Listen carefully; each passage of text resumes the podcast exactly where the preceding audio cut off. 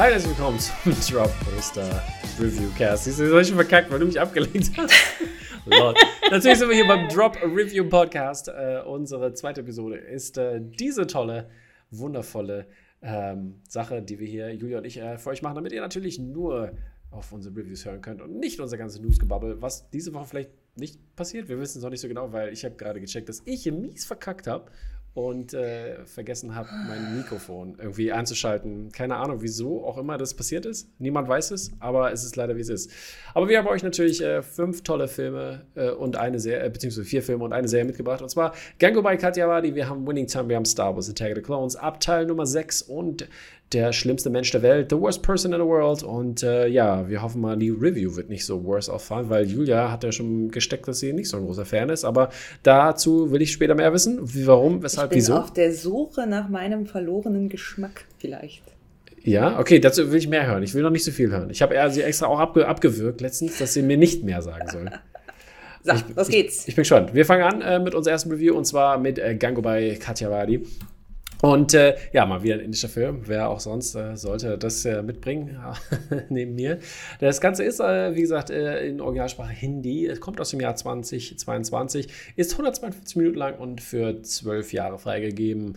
Äh, Sanjay Lila Bansali hat den Film gemacht und der hat das auch geschrieben, zusammen mit Utkashini Vashishta.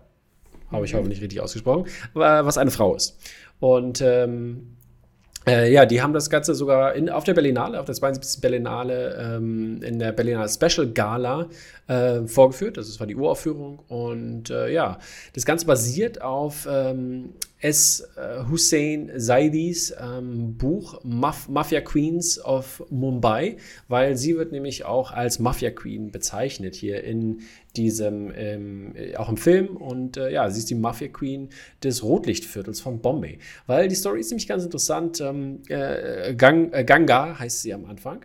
Ähm, da ist sie nämlich noch ein junges Mädchen und sie wird von ihrem Verlobten oder dieser ähm, Person, die da äh, die sie liebt, sage ich mal so. Also auf jeden Fall, also es, es war klar, dass sie Verlobter ist, so richtig fand ich. Aber gut. Äh, jedenfalls wird sie so ein bisschen hinters Licht geführt und ähm, äh, der, weil er ja verspricht, dass ja, du wirst eine große Karriere beim Film machen und ein Movie-Star und so weiter und so fort. Aber er hat sie nur in das äh, Bordell von Kamatipura gebracht, was äh, dieser Rotlichtstadtteil ist, ähm, in den 50er Jahren in Indien. Und äh, ja, da ist natürlich äh, alles äh, sehr, sehr krass und sie checkt das am Ende nicht. Ihr Willen wird so ein bisschen erstmal gebrochen von der, ähm, äh, wie heißt das hier, Madame, der Puffmutter, wie heißt das? Heißt es Puffmutter? Ja, ne? Ist das ein Terminus, den man sagt? Ich bin sicher, dass es einen anderen Terminus gibt, aber Puffmutter ist die umgangssprachliche Bezeichnung für das, was die Besitzerin, die Besitzerin des Modells. Die Besitzerin äh, der Frauen. Ja, genau. Der, die äh, sozusagen bricht sie so ein bisschen. Und äh, ich fand auch, muss, muss ich sagen, also es äh, hört sich jetzt ein bisschen funny an, an dieser Stelle, aber ich fand, sie, sie lag dann auch immer auf ihrer, auf ihrer Rekiamere da so und sah, tut mir leid, dass ich es jetzt so sagen muss, aber sie hat mich ein bisschen an Jabba the Hutt erinnert. Das ist weird. Ja, aber es ist auch eine wilde Entscheidung sozusagen. Ich bin ja immer ein bisschen dagegen, dass so böse Frauen mit dicken Frauen besetzt werden, weil das so äh, gängige Klischees. Also sie war nicht überdick, aber sie, sie lag halt so da und äh, hatte auch dann einen, da war da ein so ein, so, ein, so ein Mädel auch, die hatte so eine Kette, das war, sah einfach so ein bisschen wie Leia aus. Ich glaube, das war einfach so diese, diese, diese Pose. Die Pose war es, glaube ich, einfach, weißt du? Wer weiß, großer Star Wars-Fan gewesen, der Regisseur. Ja. Who knows? ja, das war so ein kleiner Fun Fact ja an der Seite. Kleiner ja, Fun Fact. Ja, auf jeden Fall. Puffmütter wie Jabba aussehen seit dem indischen Kino. Okay. Jedenfalls äh, gibt der Film dann natürlich weiter. Es geht nicht um Jabba Hutt und sonstiges. Ähm, ja, sie wird nämlich nach einer, äh, sie wird misshandelt von einem Freier und keiner konnte was so richtig tun und hat, also sie wurde auch so richtig aufgeschlitzt, so richtig. Es war mm. doll, große Narbe und so. Und äh, ja, und da, ähm, dadurch, äh, also na, nachdem das passiert ist, ähm, gibt sie nicht klein bei und wendet sich an den an Rahim. Der ist nämlich der äh, wird gespielt von RJ Devon, äh, Devin, äh, äh, der ist äh, sozusagen, der ist auch ein ganz ganz großer indischer Star und der spielt Rahim Lala und der ähm, ja mit dem verbrüdert sie sich so ein bisschen äh, und ähm, ja und quasi sagt ihm Bescheid so ey der hat das hier gemacht und er klärt das dann äh, quasi als Boss und hat so ein bisschen den Schutz aber ähm, aber auch nicht, auch nicht immer, auf keinen Fall, weil sie argumentiert nämlich immer, ähm, vor allem danach halt, äh, für die für die Prostituierten in ihrem Viertel. Also sie, sie, sie sagt sozusagen selber von sich, ich bin ähm, von vier, also ich bin verantwortlich für 4000 äh, Prostituierte in, in diesem Viertel und sie schauen auf zu mir, weil sie quasi sich einsetzt dafür, dass diese Frauen Rechte bekommen und dass sie, das äh, auch, äh, was, was nachher gegen Ende des Films natürlich auch eine wichtige Rolle spielt, ist, dass sie sich einsetzt für die Legalisierung von Prostitution und ähm, auch, dass sie vernünftig behandelt werden und nicht wie zu, äh, Menschen zweiter Klasse, weil sie sind, wie gesagt, das älteste Gewerbe der Welt und sie sind da äh, ähm, beziehungsweise haben den, sag ich mal, den gleichen Stellenwert am Ende wie andere Berufe, die aber wesentlich besser logischerweise angesehen werden, obwohl jeder dahin geht, jeder seine Probleme da lässt und beziehungsweise sich gut fühlen will, ähm, wenn, wenn er mit diesen Frauen äh, zusammen ist. Und äh, ja, und das äh, findet halt keine, keine Recognition an dieser Stelle und dafür setzt sie sich sehr stark ein. Sie wird sogar die, zur, zur Präsidentin gewählt dieses Viertels und ist da, äh, wird dann halt dann größer als das, was sie am Anfang gesagt wird. Also der, größer als ein Moviestar, weil ihre Plakate und ihre Poster hängen dann überall an dieser Wand und an, an den Wänden und die sind für immer da. Die Poster werden jede Woche ausgewechselt, ist sozusagen. Ne? Und das äh, ist äh, sehr interessant gemacht. Und ihre Story wird echt gut erzählt, dass sie auf Liebe verzichten muss, weil sie für diese Frauen da sein muss und auch die Kinder, die dann geboren werden, weil sonst werden die Kinder immer getötet sozusagen, weil die kein ordentliches Leben haben und sie hat dafür gesorgt, dass die Kinder dort leben konnten. Und das war wirklich äh, echt an vielen, vielen Stellen sehr berührend und äh, wunderschön gezeichnet und das äh, hat echt sehr, sehr viel, sehr, sehr viel Spaß gemacht und ähm, ich fand den, fand den wirklich sehr gut, den Film. Hat mir, hat mir wirklich sehr gut gefallen. Und definitiv eine Empfehlung ähm, äh, für, äh, für eure Watchlist. Auf Netflix gibt es das Ganze nämlich zu sehen. Und äh, ja, da äh, ist auch meine Wertung hier am äh, Ende des Tages. Äh, Entschuldigung, äh, erstmal IMDb sage ich erstmal euch an, bevor es ist. IMDb hat eine Wertung von 7,0 und einen Metascore gibt es leider nicht. Ähm, Letterboxd 3,6 von 5 Sternchen. Genau, und ich habe dem Ganzen 4 von 5 äh, Sternchen gegeben, beziehungsweise 8 von 10 Punkten und äh, ist wirklich sehr, sehr empfehlenswert. Cool. Ja. Ähm, Wie fandest du es denn jetzt, nachdem ich das erzählt habe? So? ja. Was hast du denn gedacht? Für mich persönlich ist es zu sehr Biopic, ne? Das, ich halt das ja, ja, das ist ja immer, ne? Ein sehr langer Biopic. So. Das ich finde es jetzt nicht uninteressant, aber ich, bin jetzt auch nicht so, dass ich sage so, oh yes, das ist my gateway to Indian Movies. Okay. Irgend, irgendwann muss ich mal, aber ich habe schon das Gefühl, man darf sich da nicht so beschränken. Wenn du das nächste Mal einen Fünf-Sterne-Film ansagst, dann mhm. schaue ich. Das mache ich. Das, hier wird heilig versprochen. Podcast Ehrenwort. Mhm. Wenn das nächste Mal ein Fünf-Sterne-Bollywood-Film angesagt wird, werde ich ihn mit Beginner's Mind schauen. Okay, also ich habe ja Article, Article 15 habe ich ja gemacht, ne? Habe ich das letzte Mal gemacht? Nee, ne? Hast du letztes Mal gemacht? Nee, habe ich nicht gemacht. Aber darüber gesprochen. Ja, habe ich erzählt. Ist mir nicht unbekannt. Wollte ich gerade sagen, den habe ich ja vier, viereinhalb von fünf Sternen gegeben. Ja, was keine fünf Sterne sind dabei. Ja, fünf Sterne ist auch hart. Guck mal, wann gibst du fünf mal fünf Sterne? Ich habe neulich auch mal drüber nachgedacht, fünf Sterne ist wirklich schwierig. Aber ich habe nachgeguckt, so ein paar. Fünf Sterne Film, äh, erstmal Everything Everywhere All Once, obviously, aber äh, ich habe dieses Jahr, glaube ich, erst fünf fünf Sterne Filme vergeben. Was ziemlich viel ist. Und da waren zwei Rewatches dabei. Ha. Was war denn, also zweimal Everything Everywhere All the Time. Das auch, aber äh, Raid, äh, The Raid habe ich auch hm. fünf Sterne gegeben. Okay, okay kein Fünf-Sterne-Film, definitiv kein Fünf-Sterne-Film ist die nächste Review, die wir euch gebracht haben.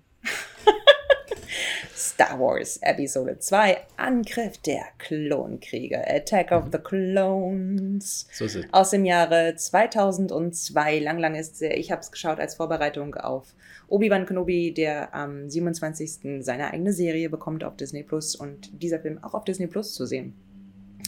Die Handlung ist schnell erzählt, Padme, ähm, ehemalige Königin Amidala, ist jetzt äh, Politikerin und wird von einem mysteriösen Kopfgeldjäger mehrfach attackiert. Ähm, als sie die Verfolgung diesem Kopfgeldjäger aufnehmen, stellen sie fest, oh, dahinter steckt mehr. Während Anakin Skywalker totally unfit, aber er trotzdem als Begleiter zu Natalie, äh, zu Natalie Portman geschickt, zu Padma Amidala auf Naboo geschickt, um sie dort zu beschützen. Ähm, während Obi-Wan Kenobi im Alleingang äh, dem Kopfgeldjäger auf Camino folgt, dem Planeten, wo die Klonkrieger hergestellt werden, von dem niemand etwas wusste. hier habt Meister, ihr. diese nicht Meister Seife Diaz? Was? Ihr seid kurz davor, den Krieg zu verlieren? Ach, kein Problem, weil hier sind 2000 Millionen 200.000. Klonkrieger, die den Krieg für euch rumreißen werden. Star Wars Special Ähm. Frage beim Movie Trivia Drop. Wie viele Klonkrieger werden in der ersten, in der ersten Welle gesendet? Na, jedenfalls folgt er ihm, äh, folgt er dann dem mysteriösen Kopfgeldjäger, der sich bis dahin als der Django Fett, ihr wisst schon, Papa von Boba, ähm, herausgestellt hat auf einen anderen Planeten. Äh, weiß ich gerade gar nicht, welcher das ist. Geonosis, genau. Mhm. Und äh, fällt, das ist halt irgendwie das äh, Lager von den oh, Föderal Föderalisten. Sind sie Nee, welche, Nein, welche das sind sind jetzt die welche? Genotions sind das, aber die, da gehören die, Föder, die Föderalisten gehören dazu. Genau, also sozusagen die Bösen ähm, zu dieser Zeitpunkt des Star Wars-Universums, die dort eben ihre äh, Aber Separatists heißt im Englischen. Separatists, genau, ihre Droids ähm, herstellen. Herstellen.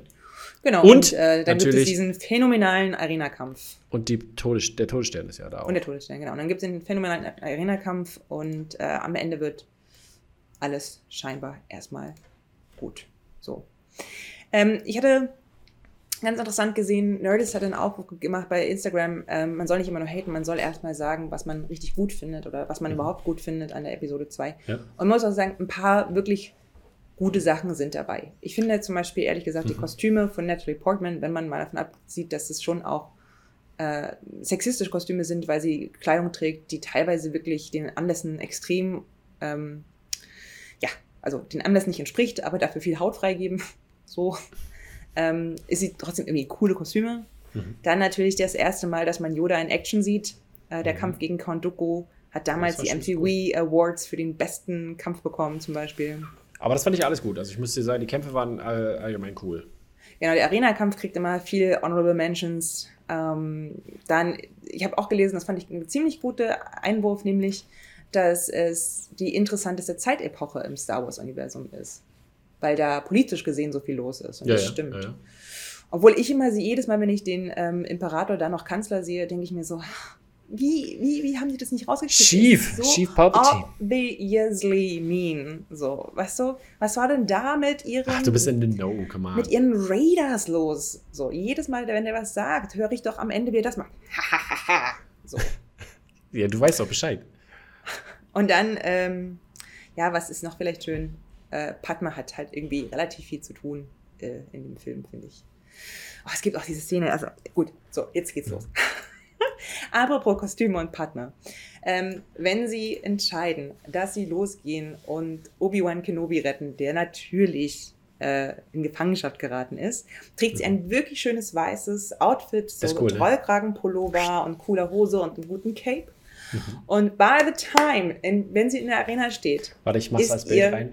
Äh, Oberteil so Crop-Top-mäßig, kurz unter den Brüsten Aber das- abgerissen, gibt ihren Naja, komm, ist schon, frei. ist, schon ein bisschen, ist schon ein bisschen länger. Aber sie hat auch gute Apps, also. Super Apps, aber sie ist die Einzige, der das passiert. So, Aber das why? Ding, hat ja, das Ding hat ja auch das alles zerkratzt am hinten, am hinten, am Rücken. Ja, aber, ja, aber das ist schon, aber genau, das ist so, das ist doch Absicht. Und das sind so diese kleinen Dinge, die mich dann immer ganz schön abtören, weißt du? Wenn Mhm. irgendwie alle ihre Kostüme behalten dürfen, nur Natalie Portman verliert einen nicht Hey, geringen aber die Teil muss des dann natürlich Kostüms. auch so ein Leia-eske Slave-Kostüm bekommen. Ja, exactly. So, my point, exactly, Ah. George Lucas. Ne? Georgie. Ähm, dann eine der schlechtesten Performances in einem Mainstream-Film ever. I'm Gewinner sorry. der I'm goldenen Himbeere. Hayden Christensen als Anakin. Hate, him. Christensen. Aber nee, don't hate him. Uff. Aber ich muss sagen, äh, wenn seine Aufgabe gewesen ist, ähm, bewirke, dass sich die ganze Zeit alle Leute mit dir unwohl fühlen, dann hat er hervorragend gespielt. Ja, aber Dialoge, ne? Aber Dialoge und so, es ist ja auch, es ist jetzt nicht George Lucas Stärke, muss man ja sagen. I hate sand. Sand comes everywhere. Weißt du, ganz ehrlich, wenn eine wunderschöne Frau sagt, das ist ein Strand und ich liebe ihn, es ist der Strand meiner Kindheit, so viele schöne Erinnerungen. Und alles, was dir darauf einfällt, ist, ich hasse Sand. Sand kommt immer in jede Ritze. Hey, Ich verstehe auch nicht, warum sollte sich eine derart brillante Frau wie Padma Amidala in so einen Vollpfosten verknallen, Because der ihr bei so einem cute. Picknick im Wesentlichen sagt, dass er einen faschistischen Diktator als politischen Herrscher bevorzugen würde, weil der wisse wenigstens, was zu tun wäre würde es dann auch tun. So, also na klar muss man hier ein bisschen das Vader vorzeichnen, aber das, mein Problem ist ja gar nicht so sehr, dass er so ist, wie er ist. So, Aber die Jedi, er ist ja wegen den. Jedi so. Die, die sind schuld, hallo? Aber dann sozusagen zu sagen, und Padma verliebt sich in ihn, und ich Hm. persönlich finde, sie verliebt sich in ihn, weil er da ist. Es gibt keinen anderen Grund. Ich wüsste wirklich nicht, warum diese Liebesgeschichte aus irgend, also warum es je Mhm. so sinnvoll sein soll. Und das ist ja dadurch, dass das ja eigentlich die Core-Geschichte ja irgendwie von Episode 2 ist, dass sie sich lieben. Da, das That's where the baby happens. hinten und vorne nicht. Es gibt auch so eine ganz unangenehme Szene, wo dann, dann holt er sich ja dieses Reittier und Ja, rettet ja. sie da in der Arena und sie macht diesen, springt dann auf dieses Reittier, umarmt ihn so und gibt ihm so ein Küsschen. Und ich denke so, das ist alles zu viel, Leute. Das ist alles zu viel und auch gleichzeitig zu wenig. Und das ist wirklich schwer auszuhalten. Auch die Figuren sind so auf so Punchlines die ganze Zeit reduziert. Ja, von Obi-Wan 13-Jährigen, Kenobi muss die 12-Jährigen. ganze Perfekt. Zeit sagen, oh, I hate flying, I hate flying and that's why I hate flying. So, weißt du? Und Anakin ist die ganze Zeit so, I have a bad feeling about this, I have a bad feeling. Und denkst dir so, Leute, okay. Und Ja, auch die. ich muss ja sagen, die, die Clone Wars äh, äh, Animated Show, die hat ja Anakin gerettet, auf jeden Fall. Muss ich sagen. Was, was, was, was diese Zeitepoche angeht, weil. Das Yes. ist schon, ne? Ein bisschen Aber- komplexer durfte da sein. Aber dieser Film ist wirklich die Hölle. Also Ja. alle Charaktere haben irgendwie das Gefühl, als, ich habe das Gefühl, ein Brett vorm Kopf. Ähm, auch Brett. wirklich sensationell finde ich diese erste Szene, wo, äh, wo man, Obi-Wan Kenobi und Anakin ähm, bei Padma ankommen, sich begrüßen und setzen sie sich so hin und Obi-Wan Kenobi sagt irgendwas, er ist ja der Master. Und Anakin widerspricht ihm so ganz dumm. Und alle schauen sich betrüppelt auf die Finger. So extremely awkward Moment. Aber äh, es ist irgendwie, es ist, man hält es kaum aus, finde ich. Alles Anyways. ist drüber. Anyways. Ähm, Ja, Dann, ich Bewertung, euch mal. IMDb. sagt äh, 6,6 und Metascore von 54. Sechs. Letterboxd ist bei 2,6. Äh, also da sind sie ein bisschen ehrlicher. Meine Wertung 1,5. Das ist tough, tough, tough Titties hier, aber ja. Was, was gibst du dem denn so? Boah, keine Ahnung, ich will das gar nicht bewerten. Ich glaube, ne? Ich glaube, wenn ich, äh, wenn ich da ehrlich bin, fünf. wenn ich nicht Was ehrlich bin, ganz schön lieb mehr. ist. Ja, I know, I know, I know. Es ist, es ist, also wie gesagt, es gibt ganz coole Kampfszenen, es gibt ganz coole Kostüme. Oh, oder auch wenn er dann anfängt, diese, äh, die Wir haben es jetzt, nee, wir sind jetzt durch. Wir sind jetzt durch. Wir sind jetzt durch, Julia. sagt, du bist halt traurig gewesen. Das ist nicht so schlimm, dass du sie alle umgebracht hast. Auch die Frauen und Kinder. Ich verzeih dir. Obwohl ihr Hauptaspekt ist, eigentlich sowas zu verhindern. Ich raste aus bei diesem Film. Next Ja. review, please. Let's move on to Winning Time, was auf jeden Fall ein bisschen more winning war in terms of äh, Movies, äh, äh, TV-Shows, I mean. Ja, eine wundervolle Serie, die jetzt zu Ende gegangen ist. Ich glaube, sie gibt es jetzt auf Sky auch, ähm, ich weiß nicht, im Ganzen schon zu sehen oder wöchentlich eine Folge mehr. Ähm, auf jeden Fall, ich war sehr, sehr begeistert. Ähm, wir beide, meine, meine Freundin und ich, haben das ja geguckt und wir waren beide sehr begeistert. Weil, Zwei äh, Basketballfans. äh, weil wir zwei Basketball-Fans sind. Erstens das und zweitens, äh, weil die Serie einfach sehr, sehr gut produziert wurde. Das Ganze ist äh, von Adam McKay mitproduziert, Max Bornstein und Jim Hecht, Hecht, Hecht haben das geschrieben. Haupt die Besetzung ist John C. Riley ähm, als, ähm, als, als ähm, äh, wer ist er? Larry, Larry Buss, wollte ich gerade sagen hier. Äh, ist doch, nee, nicht Larry. Ah, Jerry, Jerry Buss. Jetzt habe ich sorry. Jerry Buss, der, äh, der, der Longtime Lakers-Owner war. Ähm, eigentlich sollte das Ganze nämlich, äh, wie heißt er hier, Will Ferrell spielen, der mit Adam McKay äh, die Produktionsfirma hat. Aber, äh, weil, und Will, Will Ferrell ist halt ein riesiger Basketball-Fan und so hat er ja schon Jackie Moon hier Semi-Pro gemacht und so weiter und so fort und großer, großer Lakers-Fan. Und der, ähm, ja, der hat das äh, quasi aber nicht gekriegt äh, und äh, Adam McKay hat äh, John C. Reilly eingestellt, weil alle meinten so, ja, äh, Will Ferrell ist cool, aber John C. Reilly ist besser. So, und äh, dann war, äh, war, waren die beiden sind hier sehr verstritten, Adam McKay und Will Ferrell, und haben ihre Produktionsfirma auch separate ways und so. Drama, Drama, Ja, ja, Drama behind the ist krass, curtain. krass. Ja, aber ich meine, es ist schon, ist schon ein gemeiner, gemeiner Move, so, ne? Ja, aber come on. Das, ist- das ist Kindergarten. Ey, aber es So ist so wie. Guck mal, pass auf, das wäre wie, wenn mein bester Freund George Lucas. Guck, guck mal, nee, nee, nee, nee, nee, nee, nee, nee, nee. Guck mal, stell dir vor, ich bin Hardcore Star Wars Fan. George Lucas würde einen neuen Star Wars Film machen und sagen, und ich wäre richtig guter Kumpel mit George Lucas und hätte eine Produktionsfirma, der würde sagen, ja, sorry, dich besetzen wir nicht.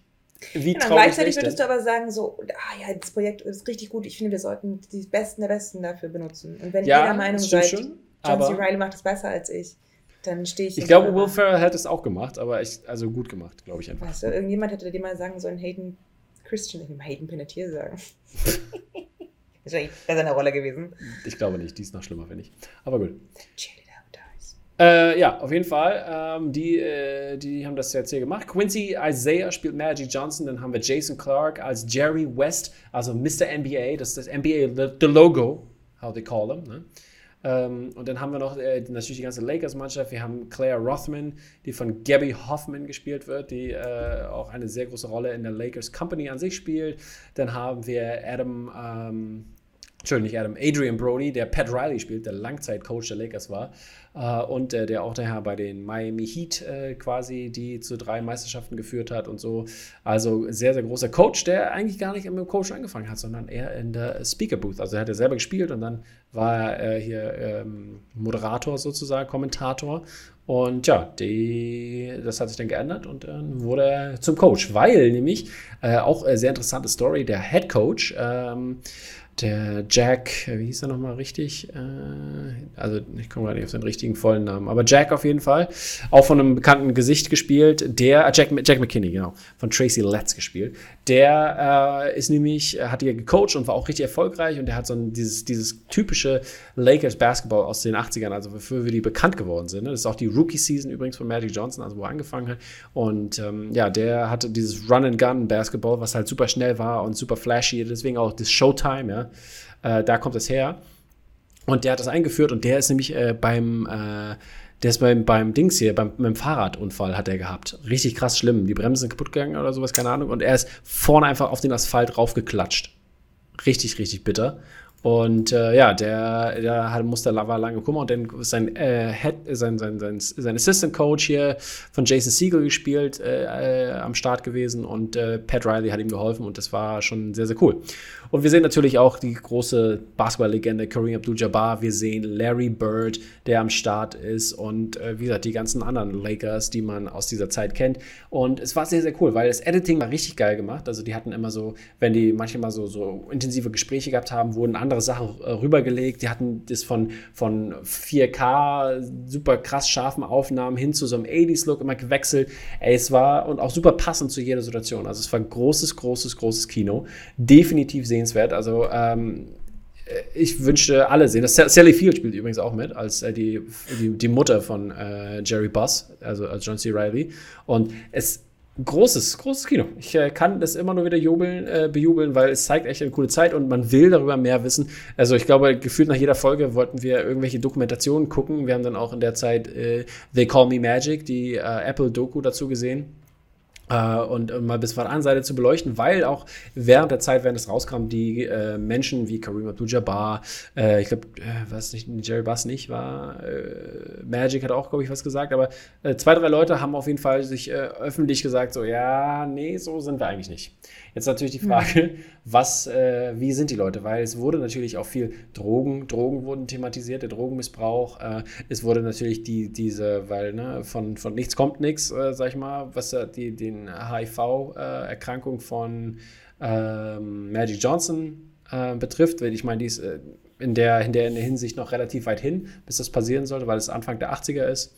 Und äh, das ist, ist ja erst in den 90ern, als das bekannt wurde. Aber äh, es wird so ein bisschen so ein Grundstein gelegt, so von wegen hier, diese, ich nenne es mal jetzt freie Liebe, beziehungsweise auf Tour, äh, auf, auf on the road sein beim Basketball hier, ne?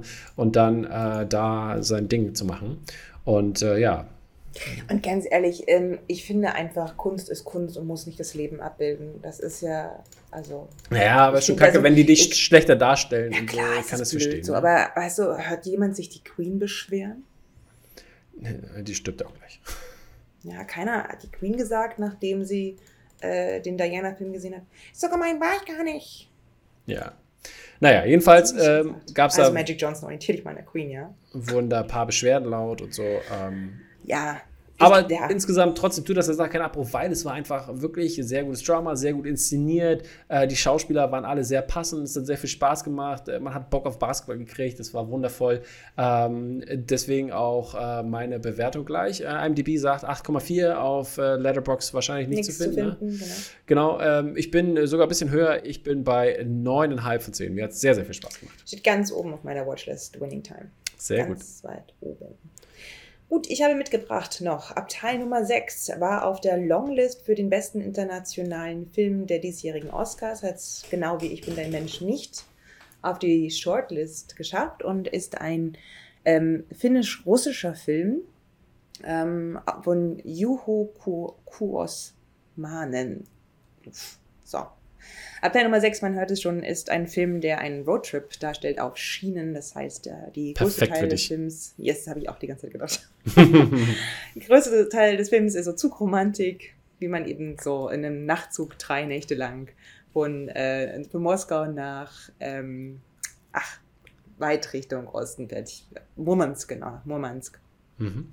Und äh, der Film fängt so an, dass wir die Hauptfigur Laura, die gespielt wird von Sadi Harla, ähm, die ist sozusagen eine finnische Austauschstudierende in Moskau. Sie studiert Archäologie und äh, lebt mit ihrer russischen Freundin, und zwar nicht Freundin, Freundin, sondern, also Freundin, sondern Freundin, Freundin ähm, zusammen. Und man steigt in den Film ein mit einer Abschiedsparty für sie. Und äh, wir sehen auch so ein paar Küsse und Liebesszenen, was ich ziemlich aufregend fand, tatsächlich dafür, dass es ja auch ein russischer Film ist. Mhm. Und wie Russland mit Homosexualität umgeht, ist ja leider bekannt, nämlich nicht besonders. Vielleicht wurde er nicht in Russland gezeigt. Wahrscheinlich wurde nicht in Russland gezeigt. Ähm, genau, und dann beschließen die beiden Frauen eben, dass sie nach Murmansk fahren wollen, um sich dort äh, die Petroglyphen anzuschauen. So eine große archäologische Sache, tolle Sache. So für alle anderen alte Steine. Und kurz vorher sagt aber die russische Freundin quasi ab und kommt nicht mit auf diese, diese Reise und deswegen muss sie dann alleine in diesem Abteil sein, Abteil Nummer 6, und verbringt dort die drei Tage mit einem sehr, sehr, sehr, sehr maskulinen Russen.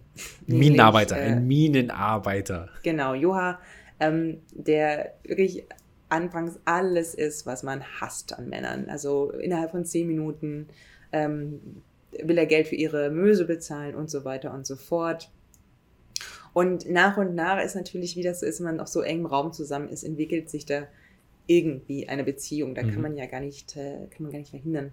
Und das führt ehrlich gesagt zu vielen sehr, sehr schönen Szenen, die ähm, den Film dann auch so tatsächlich ziemlich berührend machen. Was vielleicht auch ganz cool ist, der Film spielt boah, Ende der 90er Jahre, was man zum Beispiel daran sieht, wie die Parkers aussehen, aber auch, dass sie die ganze Zeit einen Camcorder benutzt und ähm, mhm. sich äh, einen Walkman benutzt und auch gab es auch so Momente natürlich, wo sie ihren Tape mit einem Bleistift aufziehen muss und sowas so alte Reminiszenzen. Also das mochte ich ganz gerne, die Grobkörnigkeit des Films, die dann auch immer wieder natürlich auch noch gesteigert wird, indem diese Aufnahmen durch den Camcorder gezeigt werden. Und ähm, besonders schöne Szenen sind dann zum Beispiel, wenn er sie mit zu seiner Großmutter nimmt und dann fangen sie alle an, selbstgebrannten zu trinken und werden so ein bisschen lockerer und ähm, sprechen darüber, was Frauen und Liebe und Männer und so weiter verbindet. Ähm, das ist schon ganz cool gemacht und wie sich die Figuren nahe kommen, ähm, wann, wann, wann sie brechen, wie sie, wie sie sich entwickeln, das ist wirklich spannend bis zu dem Punkt, wo es mir zu viel wurde, interessanterweise. Ähm, Wann, also, nicht, was, darf ich was war zu viel? Also, Spoiler ganz am ja. Ende des Films ist es so, ähm, dass, äh, dass, ich weiß gar nicht mehr warum. Ach ja, genau, sie bittet ihn, seine Adresse aufzuschreiben, weil man ja nie wissen könne, ob man sich nicht nochmal wiedersehen möchte im Leben. Hm. Ganz am Ende der gemeinsamen Reise, nachdem sie wirklich viele Dinge erlebt haben und auch wirklich zusammengekommen sind als Team, und er macht, schmeißt ein übelstes Tantrum, so, nein, mache ich nicht, meh, meh, meh, meh, zeichne dich nicht, gib dir nicht meine Adresse, mhm. stürmt davon und sie stürmt ihm nach und dann umarmt sie ihn. Und ich war da kurz davor, dem Film vier Sterne zu geben und denke so, oh, wie schön, was, was für eine schöne Umarmung. Und dann fängt sie an, ihn zu küssen. Und dann dachte ich mir so, this is weird. Weil Romantik wurde echt null zwischen den beiden entwickelt. Außerdem wurde, wurde sie mir im Film als Lesbe vorgestellt. Jetzt kann man natürlich schon sagen, Julia, es gibt auch Bisexualität. Mhm.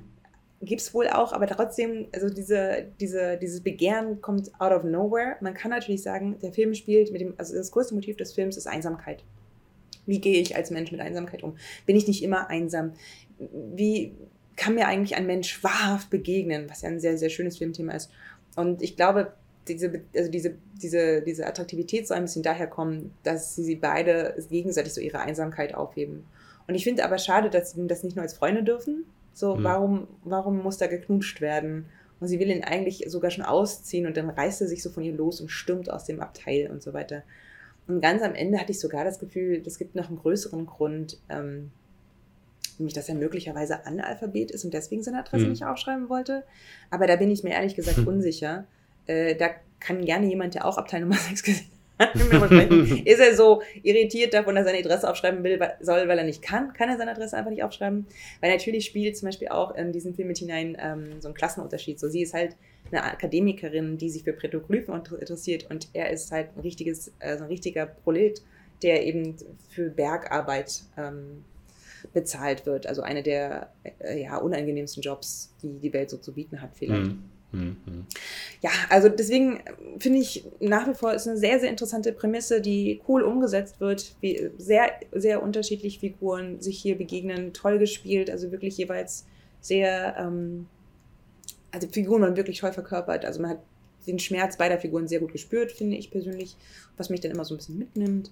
Aber wie gesagt, das Ende hat mich merkwürdig rausgerissen, weil ich dachte, ja, okay, aber ihr macht es euch zu einfach. Wenn man Einsamkeit nur mit Liebe begegnen kann, das ist mir immer ein bisschen zu wenig. Mhm. Ich finde, Einsamkeit kann man auch sehr gut mit Freundschaft begegnen und das ist dann vielleicht umso stärker. Am Ende von Casablanca müssen sich die Männer ja auch nicht küssen. Wäre doch so. mal was. IMDb-Bewertung bitte. 7,3 und mhm. Metascore von 80. Bei Letterboxd auch 3,7. Und ich persönlich, ich bin so ein bisschen hinterhergerissen zwischen 3 und 3,5 Sternen. Also wenn das Ende anders gewesen wäre, wäre es jetzt mehr gegeben. Aber tatsächlich war dieses Rumknutschen, das hat das für mich so ein bisschen kaputt gemacht. Also, so wie das halt manchmal so ist. So ein Film ist okay, kann okay. wunderbar dahin plätschern und man ist ganz berührt von ganz vielen Szenen und dann gibt es so einen Moment und die Hauptmessage geht einem so ein bisschen kaputt. Aber bis jetzt nicht, der Film für mich nicht mehr. Bist jetzt nicht total daneben, ist okay. Also nicht weit weg von dem Durchschnitt. Nicht, nicht weit weg. Genau, also anders als ich bin dein Mensch, finde ich durchaus zu Recht nicht auf der Shortlist für den internationalen besten Film gelandet. Okay, Dann habe ich aber den Hands of God und den Jack-Film nicht geschaut, deswegen weiß ich nicht, ob die so viel besser sind als ich bin ein Mensch. Hast du die beiden ah. eigentlich gesehen? Äh, Hands of God und Jack im Klassenzimmer? Hands of God habe ich noch geguckt, aber Jack nicht. Okay. War Hands of God gut? Aber du hast ja auch Ich bin okay. ein Mensch nicht gesehen, ne? Ja, ich, ich habe mich mal gedrückt jetzt die ganze Zeit davor irgendwie. Ich habe nicht so Lust. Hey, komm, du drückst dich vor anderen Sachen. Also gut. Äh, ja, ein Film, der auf jeden Fall auf der äh, finalen Liste der internationalen Feature gelandet ist, ist uh, The Worst Person in the World. Und wir reden jetzt mal über diesen Film, der bei uns äh, am oh, 2. Juni, am 2. 2. Juni startet, genau. Äh, lief äh, am 8. Juli in Cannes, wurde er gezeigt. hier war die, die Uraufführung. Letztes Jahr. Genau, das Ganze ist von Joachim Trier, der äh, die Oslo-Filme gemacht hat hier. Äh, Reprise, Oslo, August 31st und mhm. dann noch irgendein, glaube ich. Äh, ah nee, das ist der Third-Film, achso, das soll der sein, Entschuldigung. Ähm, und äh, ja, und Eskil Vogt, den man ja aus anderen Sachen kennt, ähm, wie zum Beispiel, der jetzt gerade diesen, den The Innocent gemacht hat, den ich ja auch sehr gut fand, diesen Horrorfilm. Mhm, der mhm. hat das gemacht und ähm, da und auch andere gute Filme, Thelma, Louder Than, Louder Than Bombs und hat auch mhm, geschrieben, mhm. Oslo und so weiter und so fort. Und ja, ähm, der, der, und, und Dings, glaube ich, auch, ne? Hat er nicht Another Round auch gemacht? Aber ich bin mir gar nicht sicher. Nee, ich glaube nicht. Nee, das macht keinen Sinn. Ist ja kein Däne. So, äh, jedenfalls, ja, der ist dabei, der ist gemacht und in der Hauptrolle haben wir ähm, Renata Reinsweh die eine Sensation ist, finde ich, schauspieltechnisch äh, grandios. Mhm. Und äh, wir haben Anders äh, De, äh, Danielsen, Dan Danielsen. Mhm. und Herbert Nordrum. Und Herbert spielt nämlich Elwind und Anders spielt Axel. Die beiden sag ich mal, wichtigen Personen äh, in diesen, weiteren wichtigen Personen in diesem Film. Das Ganze ist 128 Minuten, falls ich nicht gesagt habe. Budget war 5 Millionen und im Boxoffice hat es schon 11,8 eingenommen, also sehr, sehr ordentlich. Mhm. Ähm, der Film ist in 13 Kapitel unterteilt. Äh, sind es 13 so oder 14? Nee, es sind 12 Kapitel, ein Prolog und ein Epilog. Äh, genau, so, also ja, ich hätte Also eine ja. sehr besondere Filmform, mhm. also nicht euer typisches Drammodell mit oder so rum, sondern ähm, eher so eine offene, eine offene Dramenvariante. Hm. Willst du erzählen mal, worum es geht, Julia? Und Ja. ich zeige mal Es ein paar geht Bilder. um äh, die fast 30-jährige, beziehungsweise dann 30-jährige Julia, Mhm. die ähm, so ein bisschen durchs Leben meandert, bis sie sich verliebt in den 44-jährigen Comiczeichner Axel, mit äh, dem sie dann auch zusammenzieht, der mit ihrer Familie gründen möchte. Sie möchte aber nicht so richtig.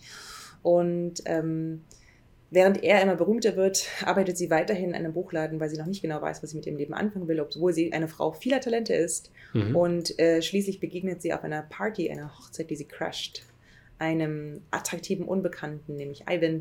Ähm, und dann verbringen sie eine Nacht, in der sie sich, in der sie nicht betrügen, sondern Mhm. alle Ding, möglichen Dinge ausprobieren. Ich sag, es ist sehr in the mood of love hier. In the mood for love. Ne? Und ähm, ja, schließlich trennen sie sich aber dann doch von Axel, kommt mit Ivan zusammen. Ist aber irgendwie auch nicht das Richtige. So. Äh, Richtig. und der Film endet im Prinzip damit, dass ja, sie sich, ja, womit endet der Film? Ist vielleicht eine ganz gute Frage. Ist vielleicht auch einer meiner großen Kritikpunkte. Okay. Gut, dann ähm, lass uns mal loslegen. Dieser Film ist doch nun wirklich, also, das muss man echt mal sagen, ist ein visuelles Meisterwerk. Mhm. So, ich finde alleine der Anfang, und ich mag Anfänge ja wirklich gerne. Ich finde Filmanfänge, das ist äh, so, ein, so ein ganz spezielles Ding für mich. Ein guter Filmanfang, Mhm. ich. After Yang sage ich nur. Ähm, da passiert schon viel. Und hier wird, wird in ganz schnellen ähm, Kapitelchen uns äh, Julias Weg bis zu Axel gezeigt, was sie alles ausprobiert hat, warum sie die Dinge fallen lässt, ähm, wie sie sich entscheidet, Dinge zu tun, ähm, auch wie die visuellen, also wie bestimmte Dinge visuell funktionieren. Zum Beispiel fängt sie dann an, Psychologie zu studieren und ihr Professor flirtet mit ihr und sagt so, hy- hypothetisch gesprochen, was wäre denn eigentlich, wenn ich jetzt zum Beispiel Julia auf einer Party begegnen würde und wir hätten dann so Anziehungskraft, hypothetisch gesprochen. Und das nächste, was du siehst, ist, wie sie auf ihrem Handy Bilder von ihm und sich im Bett so wegswiped. Also wir sehen nicht die Affäre, sondern wir sehen Bilder von der Affäre und dann werden diese Bilder so in was anderes übergeleitet und das funktioniert alles richtig, richtig, richtig gut. Ähm, Mhm. Das fand ich, fand ich total schön, diese schnelle Episodenhefte ansehen, auch mit einer Erzählerin zum Beispiel, die ich richtig, richtig großartig fand und die dann aus irgendeinem Unglück im Laufe des Films leider verschwindet. In den letzten Kapiteln mehr und im gewünscht, ja? Prolog gibt es die Erzählerin nicht mehr. Ich finde es auch einfach strange, wenn du so ein, so, ein, so, ein, so ein Erzählmittel benutzt und auch Mhm, viel mhm. im Film benutzt und dann hört es plötzlich auf. Und dann kann man natürlich sagen, also da kann man jetzt anfangen zu überlegen, hört es vielleicht auf, weil sie wirklich die Kontrolle in ihrem Leben übernimmt und sie ihre eigene Geschichte erzählt. Sie braucht keine Erzählerstimme mehr, sondern Ja. sie erzählt jetzt ihre eigene Geschichte. Das könnte man machen. Ähm, Aber hast du nicht so empfunden? habe ich jetzt nicht so gespürt. Überhaupt muss ich sagen. Okay. Ich glaube, mein Hauptproblem mit diesem Film, und ich, es war, ähm, obwohl ich finde, dass es ein, ein, ein sehr schöner Film ist, mit selbstverständlich einem guten Drehbuch, äh, um das mal mit einer anderen großen Skandinavierin zu sagen, ich fühle es nicht. Ich habe es nicht gefühlt. Okay, ich habe es anscheinend ein bisschen mehr gefühlt. Also ich fand es wirklich sehr interessant, vor allem diese, ähm, wenn man, wenn man sich mal anguckt, dass, äh, das, das Genre, was es ja macht, ist ja Romantic Drama, könnte man ja sagen, was ja, was eigentlich nicht so oft äh, äh, benutzt wird. Und äh, es wird aber interessanterweise mit einer Art Coming-of-Age-Variante Ja. verbunden, was, was wirklich sehr, sehr schön erzählt ist. Und dass es zwei Genres sind, die man wirklich so nicht so sieht und vor allen Dingen nicht bei Personen in diesem Alter. Und ich fand, ich habe mich da schon irgendwo identifizieren können. Vor allen Dingen halt, ne, auch mit meinen 20ern und so weiter und so fort, äh, wo wir auch Rückblicke haben, ne, was, was, in, was, äh, was in, ihr, in ihren 20er waren, obwohl sie ja 30 wird, ja. Das, äh, ich, ich hatte äh, ähnliche Entscheidungsängste oder beziehungsweise Ideen, ist das das Richtige, ist das die richtige Person? Mache ich das jetzt hier richtig? Und das sind ja alles Sachen, die da vorkommen und die, finde ich, sehr, sehr nah an der Realität gezeigt wurden und sie hat es auch so gut geschauspielt, dass ich da äh, wirklich äh, weiter, äh, weiter dran blieb und das mir wirklich sehr gut bis zum Ende gefallen hat. Ja, ich ja, also wie gesagt, witzigerweise, das geht mir ja genauso und auch diese, also diese Sinnsuche aus der eigenen Unzufriedenheit heraus, die sie da Mhm. so lebt. Ja. Äh, auch das habe ich total gespürt. Also es gibt diese, diesen super schönen Moment, da geht sie von seiner Buchpremiere früher weg, ähm, ist ganz allein das, der Film wird ganz, ganz still und sie schaut so auf ein wunderschönes Panorama von Oslo, die Wolken sind gigantisch und sie muss sich so ein Tränchen wegwischen und diese, diese Ruhe, die da so drin ist, ähm, das fand ich schon krass, also so gerührt sein davon, dass man selbst Mhm. so belanglos ist. ich, das, ich kann das schon irgendwie, I don't know, ja, irgendwie fand ich das, das ist auch das Interessante, dass es bei mir da so einen ganz großen Diskrepanz gibt zwischen ich rede über diesen Film und dann ist das für mich ein sehr guter Film und ich habe den Film gesehen. Ich sehe Mhm. diesen Ja, Film. ja, ich verstehe, was du meinst, aber ich finde, das, das gibt es ja Ähm, öfter. Das Wo passiert Filme, manchmal, genau. wo du ich Filme meine, einmal vielleicht guckst, ne? auch äh, gerade bei so fremdsprachigen Filmen, die da geht ja auch was verloren. Ich, man halt kann, na, ich habe jetzt auf Norwegisch gesehen mit englischen Untertiteln. Das Mhm. heißt, also ich habe ihn in zwei Fremdsprachen gesehen. Ja. Möglicherweise ist auch das ein Problem und ich fände es eigentlich ganz interessant, den mal auf Deutsch zu sehen. Ähm, kann sein, dass das natürlich eine Katastrophe ist, obwohl zum Beispiel ab Teil Nummer 6 ganz interessant synchronisiert wird, weil ja sie im Original als Finnin die ganze Zeit Russisch spricht, aber eben mit Akz- also Mhm. gelerntes Russisch und das machen sie, indem sie halt Deutsch mit finnischem Akzent und ganz langsam sprechen, Mhm. was ich irgendwie am Anfang befremdlich fand und dann ganz gut. Mhm. Ähm, und vielleicht klappt das hier in dem Film auch. Mhm. Ähm, vielleicht, vielleicht würde mir das tatsächlich helfen, helfen den Film nochmal auf Deutsch zu schauen.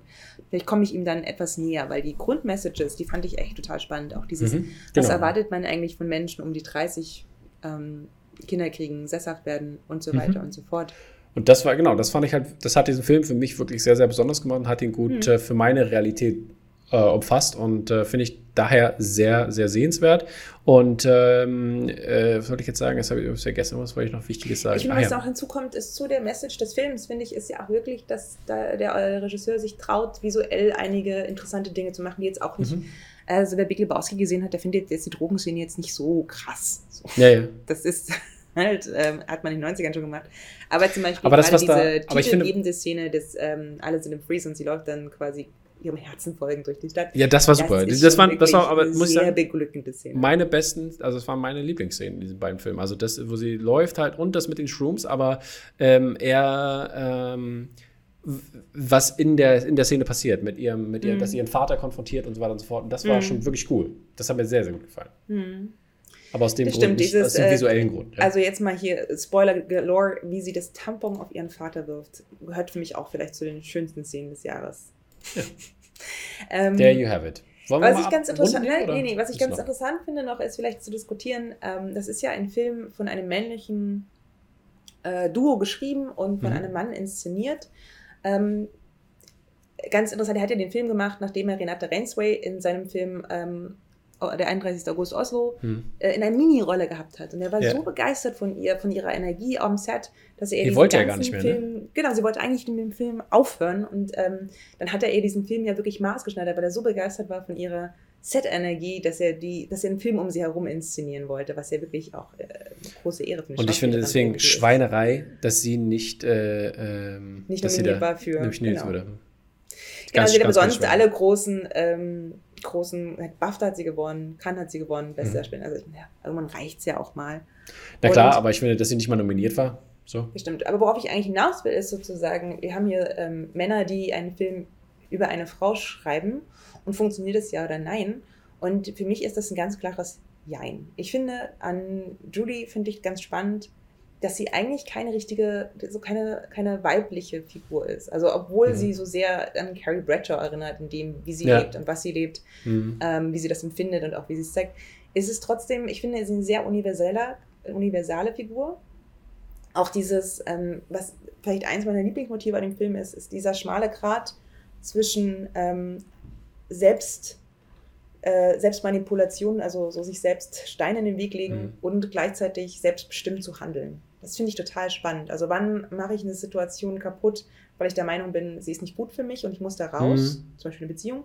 Und wann ist es aber vielleicht eine blöde Idee gewesen, diese Beziehung eigentlich kaputt zu machen, weil ich dachte, da passiert noch was Besseres für mich. Ja, Entscheidung. ne? Ähm, genau, das fand ich ein, das finde ich ein ganz äh, spannendes Motiv des Films, äh, der ganz cool ist. Und das ist auch das, also Joachim Trier sagt ja selber, er macht Filme im Prinzip, weil er diese, diesen Realismus zeigen möchte. Er möchte nicht immer nur Filme zeigen, die so, ja, besser als die Welt sind, sondern mehr davon abbilden. Hyperrealität. Hyperrealität. Und diese, ja, und genau das, das ist natürlich sich entscheiden müssen, ist für Menschen um die 30 eine Wahnsinnsache. Also wir alten Menschen so um die 36, für uns ist das alles gegessen. Wir wissen, wo wir hingehören. So ist es.